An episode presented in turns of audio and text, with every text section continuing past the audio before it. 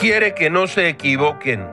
No es lo mismo satinizar que satanizar o sanitizar.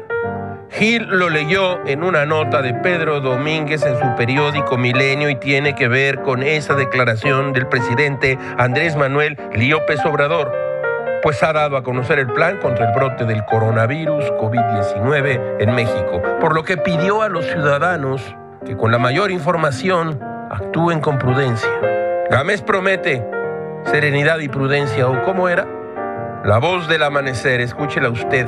El día de hoy vamos a informar al pueblo de México sobre las medidas que se están llevando a cabo para enfrentar el coronavirus con el propósito de que todos los mexicanos estemos informados y con esa información actuemos con prudencia, sin desesperarnos, sin apanicarnos, con la simple convicción de que tenemos muchas fortalezas. El pueblo de México está hecho para resistir adversidades y para salir adelante. ¿Cómo ven de rápido? ¿Cómo ven a hablando de fluidito?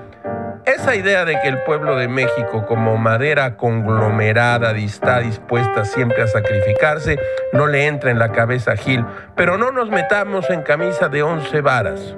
Y de pronto, sin decir agua va, se escucha. Hemos enfrentado a nuestros adversarios que buscan siempre dañarnos.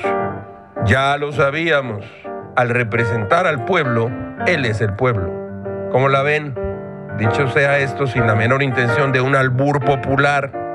Los psicoanalistas le llaman narcisismo maligno, pero esto no quiere decir que Gilga proponga este diagnóstico presidencial, pero tampoco que descrea de él al 100%. Todo es muy raro, caracho.